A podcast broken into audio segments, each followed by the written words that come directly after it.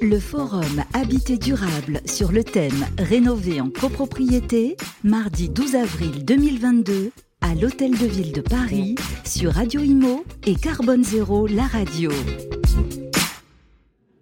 Bonjour à vous toutes et vous tous, ravi de vous retrouver en direct du forum Habité durable à l'hôtel de ville de Paris, en direct hein, sur ce plateau de Carbone Zéro, la radio, un premier euh, web radio dédié aux transitions et de Radio Imo. Nous sommes donc au forum Habité durable, un rendez-vous pour les copropriétaires et les locataires parisiens, un forum qui donne toutes les clés pour mieux préparer son projet de rénovation, événement gratuit hein, organisé par l'Agence parisienne du climat en partenariat avec la ville de Paris, la métropole du Grand Paris, l'ADEME Île-de-France et les agences locales de l'énergie et du climat de la métropole parisienne. On passe donc en revue ben, tous les grands sujets qui sont évoqués à l'occasion de ce forum. Et à présent, on va parler de la gestion durable des immeubles. Pour en parler avec moi, Nabil Zenasni, bonjour. Bonjour. Qui est donc chargé de mission à l'agence parisienne du climat. qui porte donc cet événement où nous sommes actuellement euh, en direct.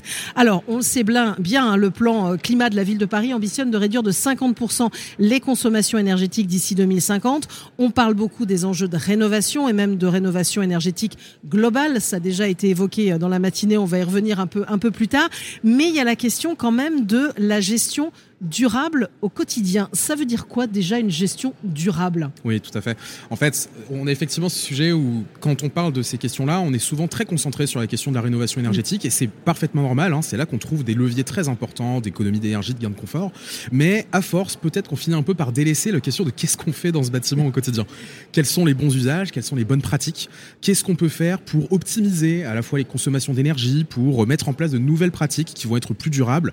Et donc, euh, dans notre cadre, puisque c'est les, sujets sur lesquels on travaille au quotidien à l'Agence parisienne du climat, on a publié un guide sur le sujet.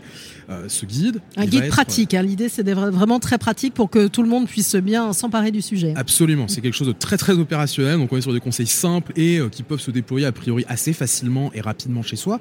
L'idée c'est de se concentrer sur six thématiques et c'est mm. là je pense que vous allez voir qu'est-ce qu'on veut dire par la gestion durable.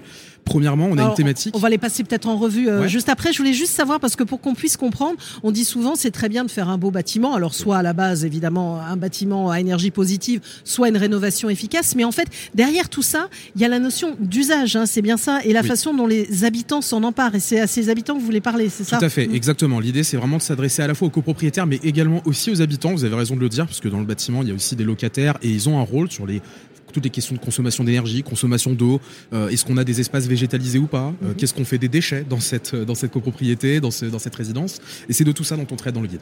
Alors on va peut-être d'abord évoquer les six thématiques, hein, Nabil ouais. Zenasni, vous nous les donnez, on va dire comme ça en détail, puis après on va y revenir plus, plus spécifiquement. Quels sont les six chapitres, on va dire, de, de ce guide pratique? Oui, alors les six chapitres, très simples. Premièrement, la maîtrise des consommations d'énergie. Ensuite, la réduction des consommations d'eau. On sait qu'on a, c'est une ressource très rare, on a des enjeux dessus. Troisièmement, la végétalisation de nos espaces. Les copropriétés sont beaucoup en espace urbain, on en a besoin. Quatrièmement, la réduction des déchets. Cinquième chapitre, c'est consacré à la mutualisation des espaces communs. Qu'est-ce qu'on peut faire? On a des espaces dans une copro, peut-être qu'il y a des choses à y inventer.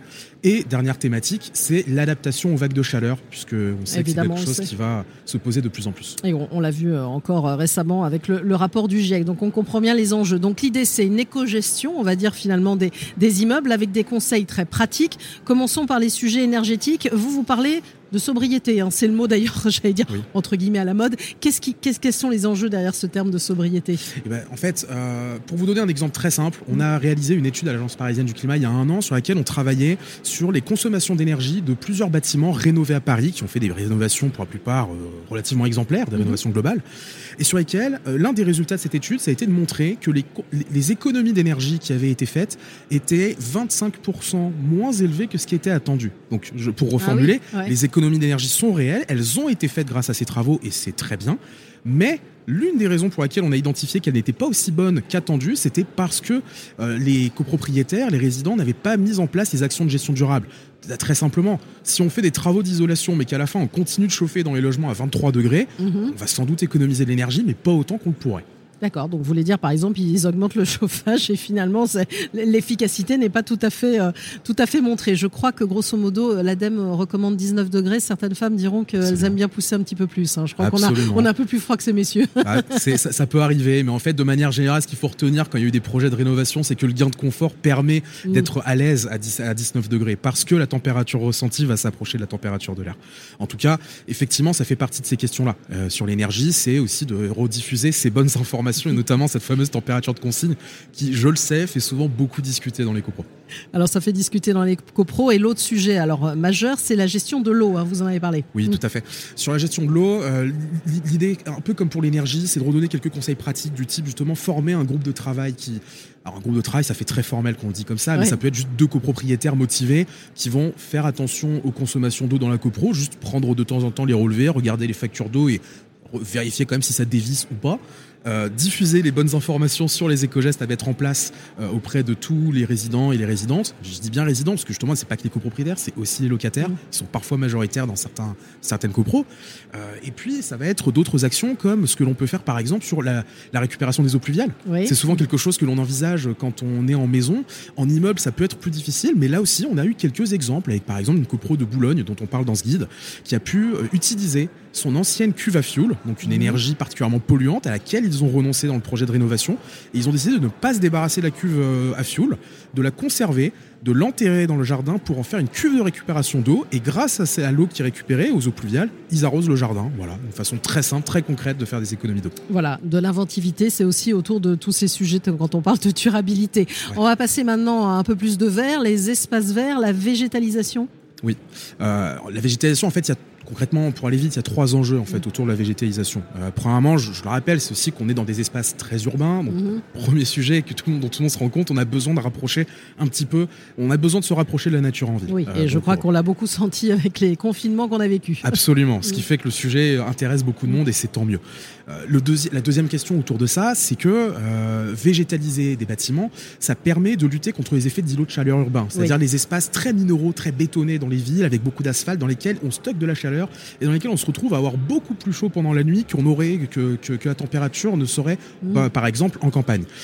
Avoir des espaces végétalisés permet de rafraîchir les villes. Et pareil, dans le cadre du changement climatique, avec des vagues de chaleur qui se multiplient, c'est quelque chose qui devient de plus en plus important.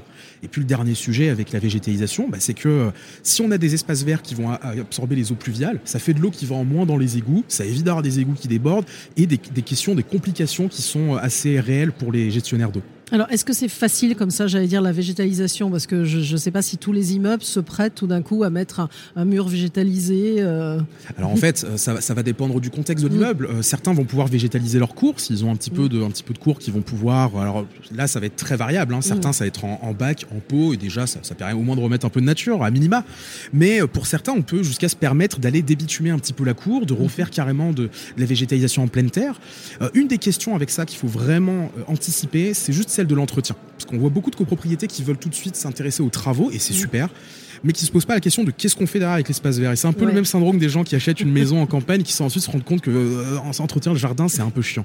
Euh, là, la, question c'est juste de se poser la question au départ, de l'anticiper et pourquoi pas, tout simplement, si on se rend compte qu'on va pas le temps ou qu'on n'a pas forcément envie, ça se comprend aussi, de faire du jardinage dans une très grande cour d'immeuble, mmh. et bah pourquoi pas juste recourir au service d'un paysagiste. Mais en tout cas, question qui doit être anticipée dès le départ. Voilà, et au sein de la copropriété, on va passer, continuer à passer en revue, on va dire euh, tous ces sujets et les bonnes pratiques qui sont en lien, hein, Nabil Zenasni. Alors on en arrive à la gestion des déchets, j'imagine que c'est pas uniquement choisir entre la poubelle verte et la poubelle jaune. Non, pas uniquement. En fait, euh, pour vous donner l'idée, en 80 ans à Paris, on est passé de 240 kilos de déchets ménagers par an par habitant à 500. Ah, quand même. En 80 ça a presque doublé. On, a, on, a, doublé. On a doublé. On a doublé, on a doublé en 80 ans.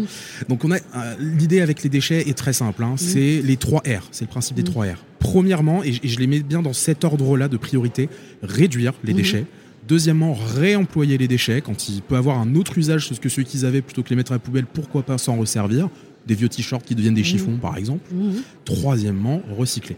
Mais donc effectivement, c'est pas juste un sujet de savoir quel est le bon tri, même si c'est pareil, un sujet qui fait beaucoup discuter dans les copros et ça se comprend. Mais il y a aussi des actions qui peuvent se mettre en place. Et alors là, on a par exemple des exemples à Paris, dans le 19e, une copro mais une parmi beaucoup d'autres, qui a mis en place des composteurs collectifs. Oui, c'est ce que j'allais vous dire. Le, compostage, ça se développe beaucoup. Absolument, parce que bah, avec le compostage, on peut réduire de 30 à 50% le poids de ces déchets euh, ménagers. Donc c'est très important. On va entretenir les espaces verts. On Absolument. fait le avec le sujet d'avant. Exactement, ça? Exactement. Et on fait de la petite économie circulaire localement. Donc euh, il y a des choses à faire. Par exemple, c'est ça. Autre élément, euh, si, vous permettez un autre exemple, ça peut être de mettre en place une, une, forme de mutualisation des équipements dans la copro. Mhm. Pourquoi est-ce qu'on a tous dans nos appartements des perceuses dont on se sert une fois par an? Il paraît qu'on s'en sert 8 minutes dans sa vie d'une perceuse, voyez? Et eh ben voilà, j'avais même pas ces statistiques en tête, mais je. J'avais eu ce, chiffre quand euh, j'avais parlé de troc et d'échange. Vous voyez ce que je veux dire? Donc on peut troquer, échanger des perceuses et pas seulement. Absolument. Et entre voisins, c'est encore Absolument. Et en plus de ça, vous voyez, c'est un peu ce qui se dessine avec tous les sujets dont on parle, c'est que par la végétalisation, par le fait d'entretenir le jardin, par le fait de se parler pour s'entretenir, pour s'emprunter des outils, on recrée en plus de ça du lien dans la copropriété. Mm. Et donc voilà, ça c'est un autre moyen de réduire les déchets. Bah, juste de se dire, on, on se tient au courant entre voisins de qui a quoi, qu'est-ce qu'on peut se prêter, plutôt que de tout le monde aller acheter un équipement dont on va se servir à peine 8 minutes dans sa vie et qui a utilisé des ressources pour être créé et qui va en plus générer des déchets derrière. Alors, puisque vous avez commencé à l'aborder, c'est le cinquième sujet, justement la mutualisation et l'usage des fameux espaces communs en copropriété. Tout à fait. Euh, là, c'est des questions qui, peuvent se poser, alors sur lesquelles on défriche un peu plus, hein, il faut dire les choses assez honnêtement, c'est pas là où on a encore le plus d'exemples, mais des choses qui peuvent se faire, alors pas toujours dans toutes les copropriétés, ça va dépendre de la taille, de l'espace qu'on a euh, disponible. Bon, les deux premiers éléments, on va dire, ça va être notamment sur les mobilités. Et mm. ça, c'est un truc que de plus en plus de, copropriétés euh, ils sont confrontés. Ça va être aller pour aller vite les locaux à vélo, puisque beaucoup de gens s'y mettent, c'est super, mais pareil, où est-ce qu'on les range si on veut pas les laisser dans la rue Parfois ça devient un peu étroit. Parfois ça devient un peu étroit. En plus de ça, il y a les poussettes aussi. Parfois il y a les poubelles et les trois se retrouvent un peu entassés. Mm. Euh, va le sujet euh, de, de, la mise en place de bornes de recharge pour les véhicules électriques, parce que de la même manière, beaucoup de gens font les transitions vers des mobilités décarbonées. Bah, il faut aussi pouvoir recharger le véhicule, sinon ça va être mm-hmm. compliqué. Et puis le, la dernière question, euh, c'est euh, bah, qu'est-ce qu'on fait dans l'espace que l'on a? Par exemple, euh, parfois certaines copros ont une salle qui sert pour les réunions du conseil syndical, mais qui 95% du temps reste fermé, ne sert mmh. pas à grand chose et prend la poussière. Pourquoi pas s'en servir pour d'autres usages? Mettre en place par exemple une laverie collective, où on a un exemple à Paris 20e d'une copropriété, alors de très grande taille celle-là, mais quand même c'est intéressant, qui a mis en place une bricothèque. Voilà, donc une salle dans laquelle ils se prêtent des outils qu'ils ont mutualisés à l'échelle de la copro. ils se prêtent les fameuses perceuses d'avant. Exactement, et, surtout l'espace est disponible pour venir bricoler, puisque parfois dans le petit appartement parisien c'est un peu compliqué. C'est pas un repère café, c'est un repère copropriété. Voilà, c'est ça, et on pourrait tout à fait imaginer que ce type d'espace, on les ouvrirait même sur le quartier à mmh. terme. Voilà ah. un peu les exemples. De très bons exemples. Et puis le, dernier sujet que vous avez commencé à évoquer quand on parlait de végétalisation, hein, c'est l'adaptation aux vagues de chaleur. Hein. Absolument.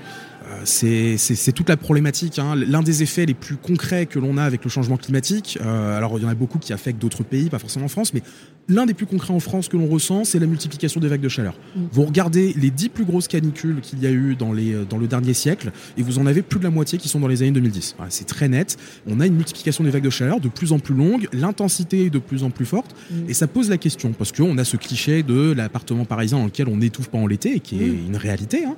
C'est pas uniquement à Paris, mais je me base sur les exemples que l'on connaît à, l'APC. Euh, le sujet, c'est de savoir qu'est-ce qu'on peut faire collectivement.